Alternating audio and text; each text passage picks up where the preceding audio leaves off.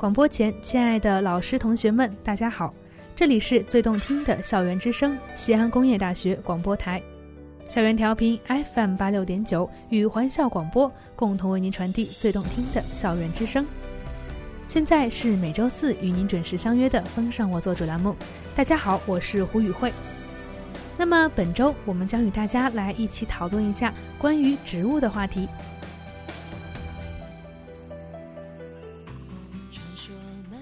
首先，我们要来聊一聊，在著名的神话故事《吴刚砍桂树》中，这个吴刚所砍的究竟是什么树？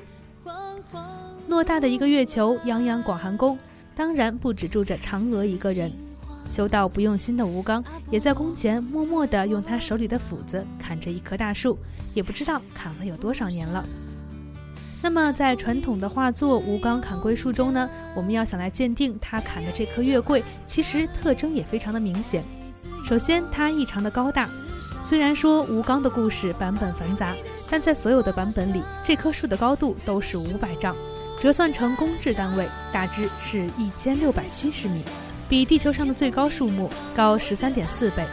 就连地球上最高的建筑哈利法塔，也不及它高度的一半。而且呢，这棵桂树非常的难砍，因为据说它具有超强的恢复能力，只要砍开之后，伤口就能很快的愈合。吴刚砍了万年之后，这棵树依然完好如初，因此吴刚至今应该也还没能够得道成仙。那么，我们来探讨一下这棵月桂究竟是什么树。首先呢，地球上确实有着一种与月桂同名同姓的植物。不过，这种植物并非是中国土生土长的植物。这种樟科植物 Alaris nobilis 的老家在地中海。早在古希腊时期，它的枝条就被编成头冠，戴在体育比赛冠军的头上。只不过后来桂冠的材料就变成了象征和平的橄榄枝。不过要注意，我们这里所说的橄榄，并非是我们平常所吃的橄榄科橄榄 Canarium album，而是墨西哥油橄榄 Olive europaea。也就是用来压榨橄榄油的那种。那么，这个来自异国他乡的月桂，难道真的就是吴刚砍桂树中的桂树吗？这个来自异国他乡的月桂，为了适应地中海气候干燥炎热的夏季，拥有典型的蜡质抗脱水叶片。不过，如今这种异国植物的叶子却也经常出现在中餐中，它的名字叫做香叶。不管是红烧、卤肉，还是四川火锅，都少不了这味调料。香叶中含有芳樟醇和丁香油酚，所以月桂香叶有着一种强烈的混合着花香和木质香的独特风味儿。当然，香叶也不是多多益善，它们的味道太过浓烈，很容易就盖过了食材本身的味道。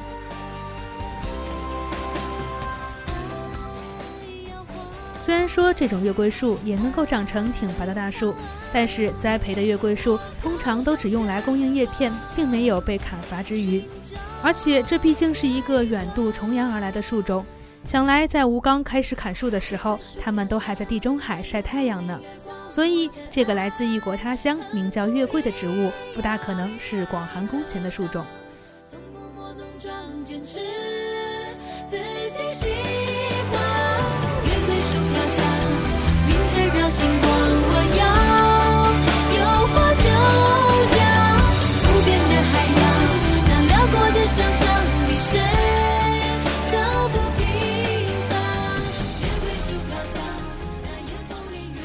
很多人都认同，开着馨香花朵的桂花才是广寒宫的象征，以致有些故事传说里的最新版本都有提到不少桂花的特征。再加上桂花总是在中秋前后开放，无形之中又与月亮多了一分联系。桂花 （Osmanthus fragrans） 又叫做木犀，是木犀科植物。大家习惯根据花朵的不同颜色，再将它们分为不同的种类。黄色的叫做金桂，白色的叫银桂，而比较少见的橙红色则叫丹桂。不管是什么颜色。那些只有绿豆大小的花朵们，却能够释放出浓浓的甜香味儿。只要一株桂花开放，百步之内都能闻到它们独特的香气，那是混合了顺势罗勒烯和紫罗酮等香气物质的香甜味儿。这些带着特殊香味的花朵出现在了桂花糕、桂花糯米藕等甜品中，堪称是中式甜品的点睛之笔。不过，作为传说中的月桂，桂花的身材却略有些不般配。虽然桂花偶尔也能够长成十八米高的大树，但是绝大多数情况下，它们只是以低矮的身姿为大家奉上香甜的气息。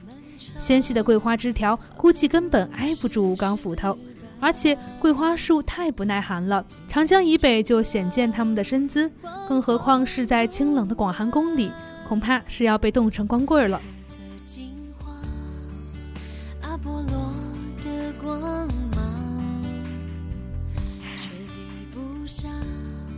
那么，让我们回到最先所提的樟科。因为这里有一种更符合传说中月桂特征的植物——肉桂 （Cinnamomum cassia）。说来也巧，这种树生来就是要被砍的。当然，并不是因为它们的木材，而是为了它们厚达十三厘米的树皮——桂皮。当然了，樟科樟属的植物，我国的天竺葵、阴香、细叶香桂、川桂，国外的西兰肉桂、大叶桂等植物，也都可以同样的出产桂皮。虽然它们的树皮薄厚各异，味道的浓烈程度也有区别，但是口味却大致是一样的。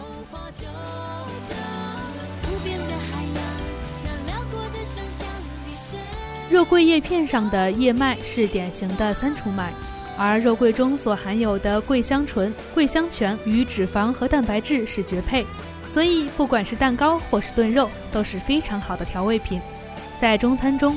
桂皮经常会大段大段地加在卤汤之中，那种独特的味道需要长时间的熬煮才能释放出来。不过，这种缓慢的释放恰恰应了国人内敛的性格，而张扬的西方人则会把桂皮磨细，撒在烤肉的表面，或是拌在咖啡糕点之中。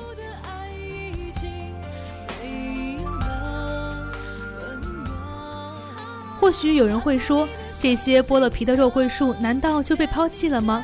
或许香料是多么野蛮的事情，但其实你完全不用担心，因为肉桂树的萌发能力很强，只要不伤及根系，加上良好的除草追肥，很快就会有新的枝干蓬勃而出，用不了几年就能够再次采收桂皮了。作为一种土生土长的中土植物，不经戕害可以轻易地长到二十多米，而且不仅树皮厚耐砍，生存能力也强。因此，不管从哪方面来看，广寒宫前的那棵月桂都更应该是肉桂，而非其他。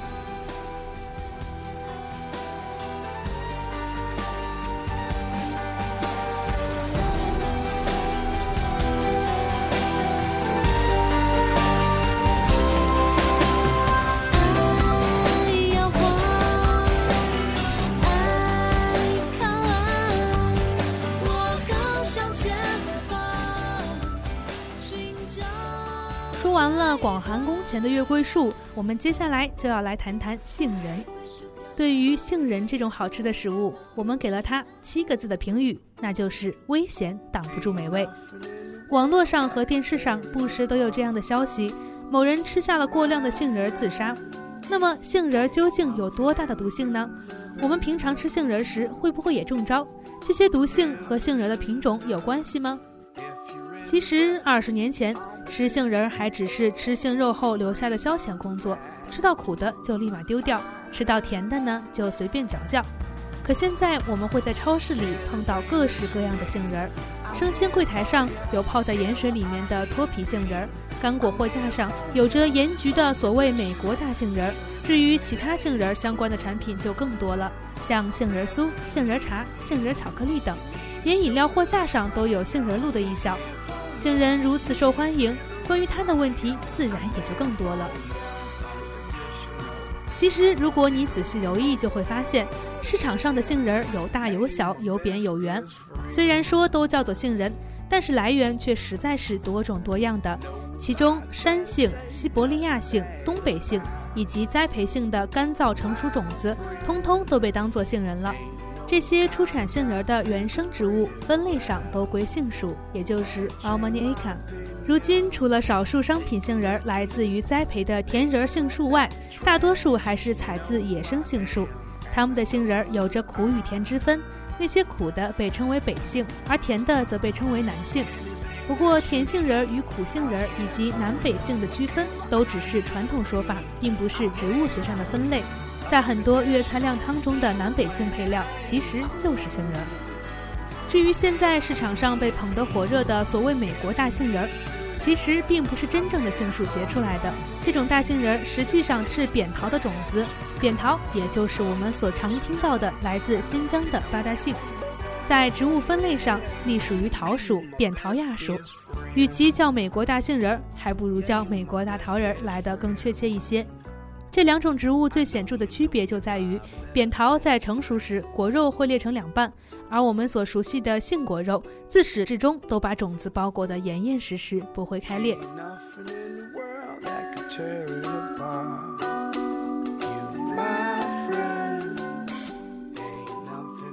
那么就其危险性而言，杏仁、美国大杏仁野生可能会更危险。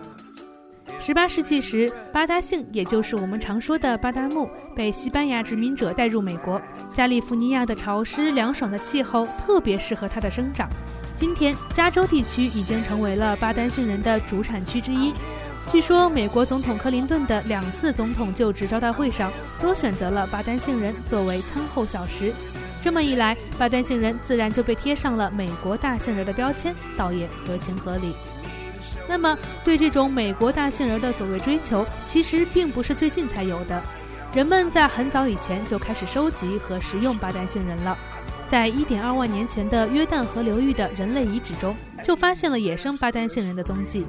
当时的人们把它同野生豌豆储存在一起，说明采集者可能就是奔这些可食用的种子而去的。不过，野生的杏仁和扁桃仁都并不是安全食品。苦杏仁的毒性来自于苦杏仁淡水释放出的氢氰酸，这种物质可以阻断细胞的呼吸链，妨碍 ATP，也就是三磷酸腺苷的产生。每一百克苦杏仁中所含的苦杏仁苷可以分解释放出一百至二百五十毫克不等的氢氰酸，而六十毫克氢氰酸就可以置人于死地。这也是杏树保护种子的重要手段。过去就曾经发生过有幼童因为好奇吃下过量苦杏仁导致死亡的惨剧。不过，只要稍加处理，苦杏仁就能变得很安全。有文献报道，氢氰酸含量在百分之零点一三九九的苦杏仁，只要用六十度的温水浸泡十分钟，捞出后脱皮晒干，氢氰酸含量就能下降为百分之零点零六六七。对于巴丹杏仁来说，还有一个很有意思的现象：野生的巴丹杏仁都有着强烈的苦味儿，而栽培的巴丹杏树的杏仁大多数都是甜的。研究人员认为，可能是一个基因变异导致一些巴丹杏树丢失了苦杏仁苷这种防御武器，使得甜杏仁的氢氰酸含量降到苦杏仁的三分之一左右。而这其实是早期的农民偶然注意到一些杏树能够结出甜杏仁，于是就不断栽培改良的成果。也有科学家认为，巴丹杏树之所以能够被驯化，就是因为它们的种子有着巨大的吸引力。在埃及法老图坦卡蒙的陵墓中发现的栽培巴丹杏仁，就意味着这种植物可能早在公元前两千年的青铜时代就已经成为了果园里的常住居民了。所以，如果吃下未经处理的巴丹杏仁，特别是苦巴丹杏仁的话，中招的风险就非常大。么扁桃仁，也就是巴丹杏仁，真的冒了杏仁的名吗？我们是不是花了更多的价钱买到了营养比较差的东西？在下结论之前，我们不妨来稍微对比一下扁桃仁和杏仁的营养成分。在每一百克扁桃仁和杏仁的营养成分对比中，除了杏仁的蛋白质略高于扁桃仁，维生素 B 一和钙低于扁桃仁之外，两者的成分半斤八两。至于脂肪的构成中不饱和脂肪酸这个时髦的营养概念，两者差别也不大。扁桃仁的不饱和脂肪占总脂肪酸的百分之九十二点五，而杏仁则占百分之九十五。另外，正常情况下，我们一次吃杏仁的量大概也就是一百克左右，这些营养差别完全可以忽略不计。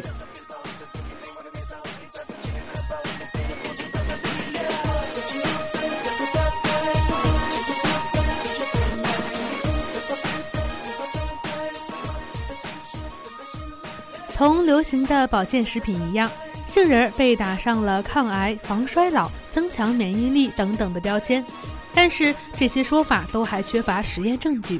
仅有的一些实验证据也是在利用纯的成分实验中得到的，而且都还是动物实验或是离体动物实验。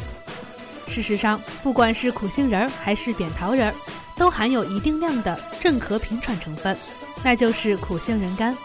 这种物质在人体内水解后会产生氢化物，正是这些氢化物可以抑制呼吸中枢活动，从而起到镇咳平喘的作用。我们偶尔会吃到的苦杏仁，它们的苦味就来自于苦杏仁苷。不过前面已经说过，苦杏仁苷是有毒物质，人如果吃太多的话，会危及生命。可不是多多益善的万能灵药。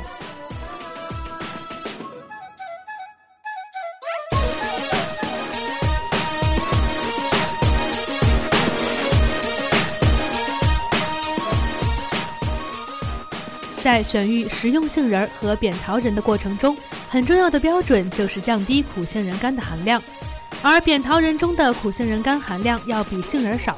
从安全的角度上，大家是不会苛求扁桃仁的，毕竟减少了苦杏仁苷才是最有益健康的。目前我们吃的杏仁和扁桃仁都是经过长期选育的，其中的有毒成分已经很少了。只要你喜欢它们的口感，尽可以放开吃，它们是不错的蛋白质和脂肪的来源。当然，单一的食物来源总是不好的，况且摄入过量的脂肪和蛋白质也并不是什么好事情。至于选择杏仁还是扁桃仁，那就得看你自己的口味了。因为我们刚刚说过，它们的营养成分相差无几。不过需要提醒的是，食用杏仁的培育历史很短，甚至说还没有开始真正培育，并且山杏等植物的种子也会被混杂到食用杏仁中，这将会带来很大的风险。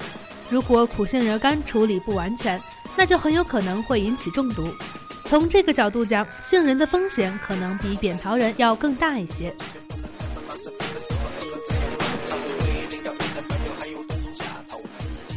那么，作为一个非常喜欢吃东西的人，接下来就是吃货食堂时间。要向大家介绍的就是不是豆腐的杏仁豆腐。中国原产的杏树最初是以果树的身份出现的。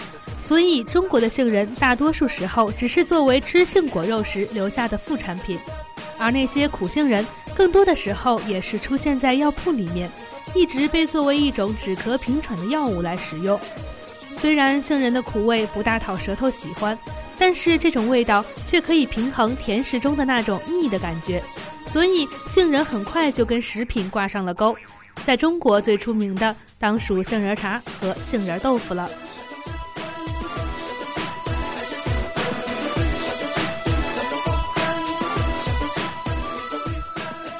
杏仁豆腐中并没有半点豆子的成分，它就是用甜杏仁磨浆后加水煮沸，再加入从石花菜里熬制出的琼脂，待冷冻凝结就会变成豆腐一样的固体。在炎炎夏日来上一碗冰爽的杏仁豆腐，真的是一件很惬意的事。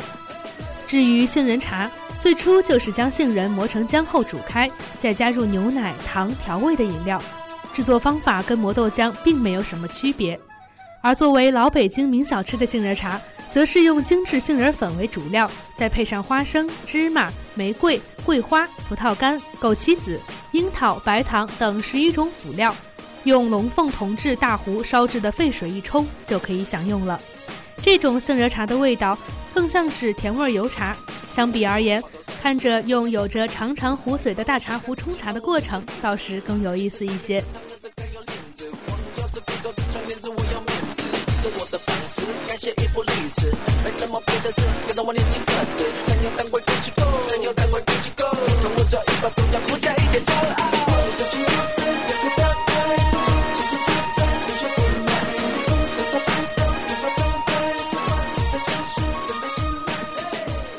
最后呢，再向大家介绍一个健康小贴士，那就是切勿生食山杏仁。春天到了，想去春游的人有着明显的增加。而我们的很多同学呢，也都喜欢利用周末的时间去爬爬山、郊郊游。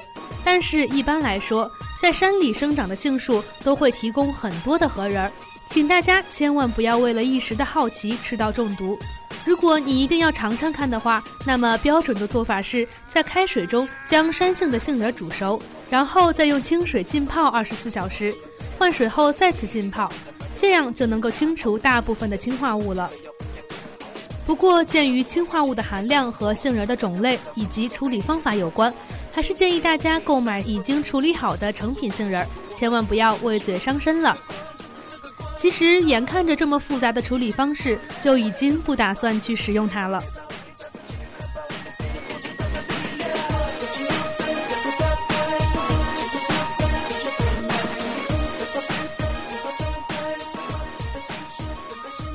我们本期风尚我做主的内容，来自于果壳网史军老师的两篇文章：吴刚砍的是什么树？以及杏仁危险挡不住美味。